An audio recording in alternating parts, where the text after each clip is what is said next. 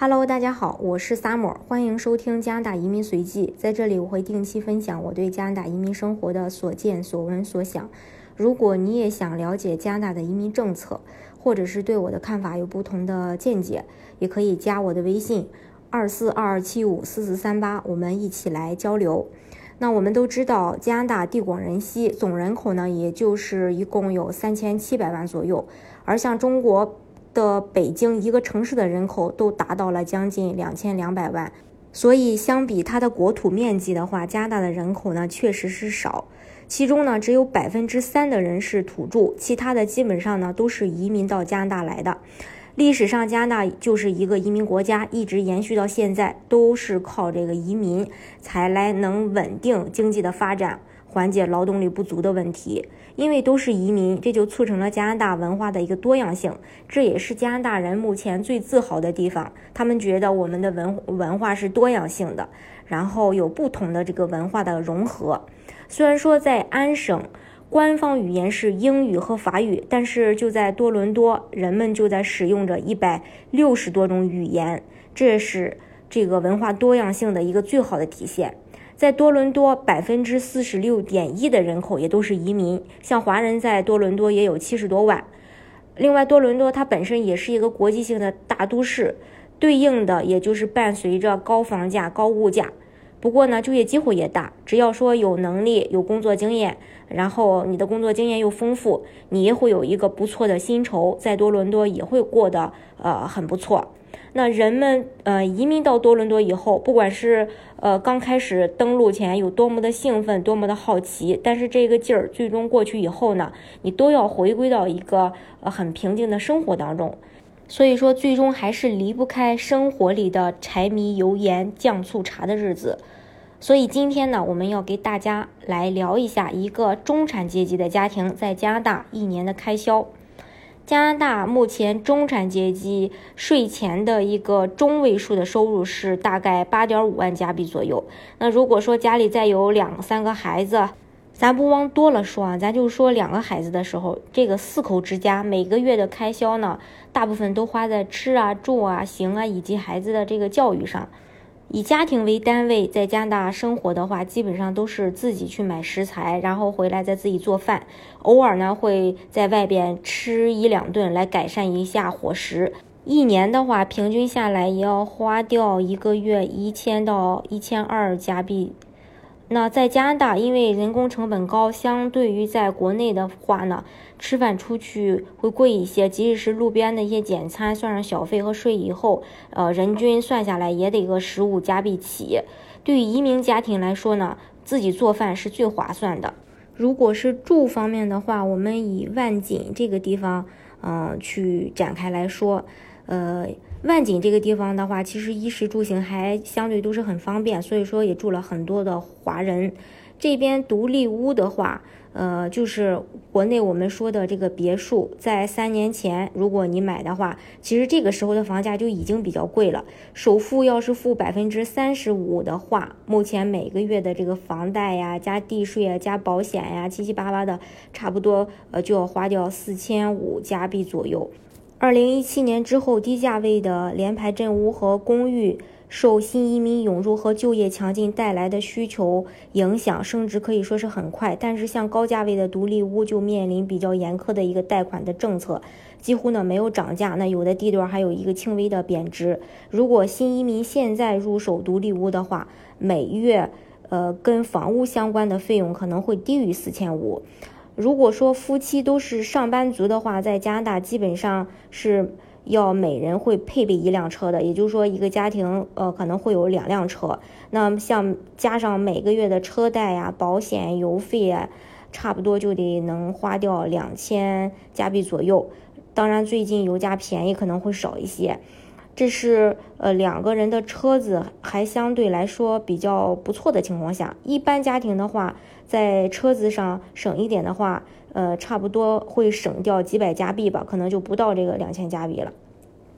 另外，孩子的教育也是家里的一项开支，如果说让孩子去读私校的话，花费更大。当然。读公校的话就会便宜一些，因为是免费免费的，基本上呢不会有什么费用的开支。但是如果在孩子的课外活动和兴趣班上做个小投资的话，要是在社区中心完成这些课程的话，一个月差不多会有。呃，两百加币的一个开支，这个费用其实已经很低了，因为在社区中心的话，课程的定价本身就不高。但是如果说你要着重去培养孩子某一方面的兴趣爱好的话，呃，甚至说去加入一些俱乐部重点培养的话，那花费就高了去了，这个也没有办法去计算。呃，我们今天也不作为一个重点来跟大家去分享，反正是我只知道花费是真的是很高的。你比如说，你像。呃，孩子打篮球的话，你孩子大了以后，你要专门进入相关的这个俱乐部，然后之后还会去打比赛，然后呃去美国呃打比赛，那来回的这个机票呀、住宿啊、食宿啊都是自己要去花钱的，这个咱就没办法去计。算在多伦多各类生活杂费的话，像水电费、暖气费、手机费、网络费，全加起来的话，一家人至少也得个五百加币左右。除此以外，还有像买衣服啊、日常用品呀、偶尔社交呀，也会带来一个额外的开支。不过衣服，呃，在加拿大相对来说是不贵的。如果说你不爱去穿名牌，就穿一般衣服的话，一家人平均每个月一百五十加币也够。当然，你要是穿名牌，经常买奢侈品，这个也没办法去算。每个人的消费水平也不一样。我只是说，呃，最普通的这种不不花这个。不去花这个钱买这个奢侈品的话，另外，嗯，在加拿大每年也都会有很多的假期，然后假期的时候，家庭也会呃一起出去玩一玩啊，在周边的城市玩一玩呀，或者去其他的地方玩一玩啊，差不多一年很省的话，也得个三千到四千加币的一个开销。总之吧，种种开销加起来的话，一个中产阶级的家庭在多伦多的开销。每年差不多得十一万加币，嗯，这个是税后的一个开销啊。因为加拿大的收入税它也并不低，所以要达到税前收入得十六万加币才能应付这样的一个四口之家的开销。这是以家庭为单位的一个开销。那如果是说单身男女的话，在没有房子的情况下租房，如果繁华地段的单身公寓，每月也得个两千五加币左右。在市区出行，如果乘坐公交或地铁的话，并且也很少打车的情况下，呃，这个公共出行的费用也得个三百加币每个月。另外，像独居青年可能不怎么在家做饭，出去吃的情况比较多，再加上朋友聚餐，每个月的伙食费也得个一千五加币。呃，日用品啊，水电费呀、暖气费呀、网络费呀、手机费啊等等这些呃呃杂项吧，也得个五百加币吧。反正所有的费用相加，呃，加起来得花个四千八。每年再算上这个购物的费用，比如说，呃，买点衣服呀，买点这个，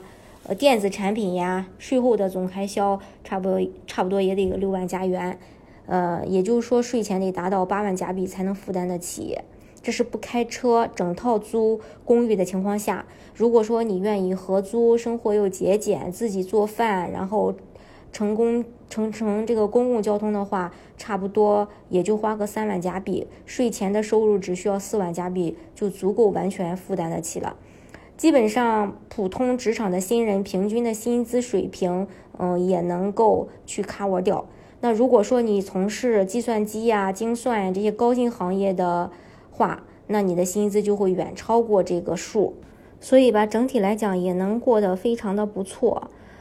嗯，在多伦多的话，整个的消费水平相当于在国内北京、上海的这么一个消费水平。当然，呃，某些方面可能北京会高，或者上海会高；某些方面可能会多伦多会高，然后相对的北京、上海会低一些。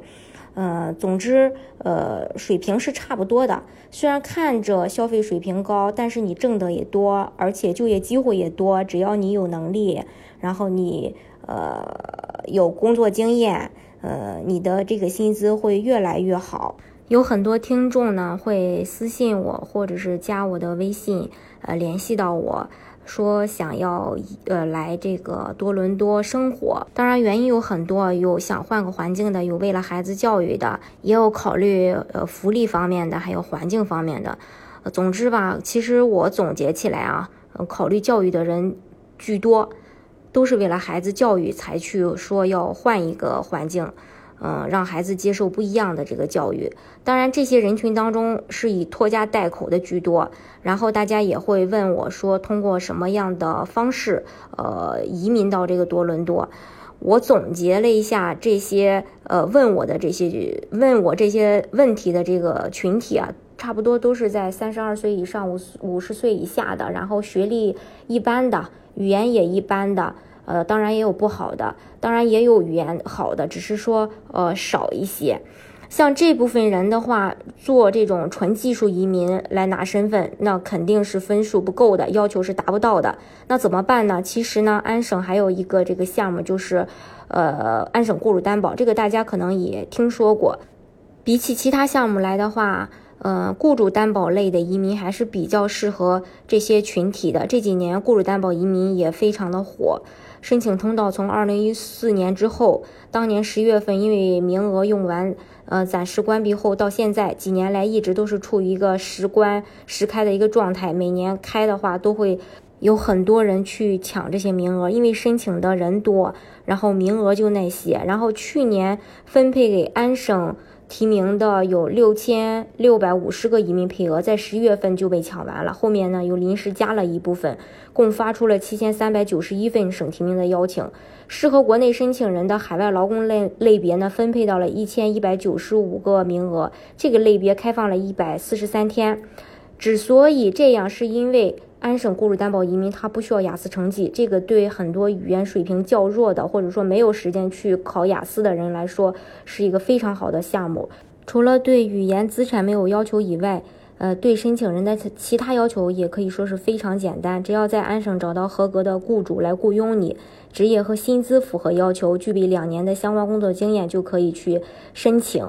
虽然说看着对申请人的要求很低，但是对雇主是不是符合担保的资格，移民局是非常严苛的。然后今天呢，还呃出台了一个政策，就是说企业必须自己要完成这个招聘，呃，或者是说通过猎头公司来完成招聘，而不是说找其他的代理人来帮你完成招聘。雇主单位还要向加拿大的人力劳工部提供职位空缺的证明，以及所做出的招聘努力，去阐述为什么要选用海外雇员而不是加拿大的当地居民。另外，还要求，呃，这个雇主企业必须运营三年以上，在安省有实际的办公地点，雇主在加拿大没有违法记录。大多伦多地区的企业最近的财年营业额要达到一百万加币以上，至少要雇佣五个全职员工。这些严苛的要求都保证了能够给你担保的企业的一个真实性和可可靠性，因为他们毕竟也是移民局筛选出来的。所以说，大家在雇主这一方面也大可的去放心。移民局的这些做法其实是给申请人吃了一个定心丸。因为他们相对其他省来说，确实是非常的严苛的，对于雇主的要求。好，今天的节目呢，就给大家分享到这里，也欢迎大家收听加大移民随记。本人呢，已经深耕移民多年，已经帮助近千组家庭成功拿到了身份。想要了解任何关于移民的资讯呢，我都可以给你最专业的指导，也期待与你们的相遇。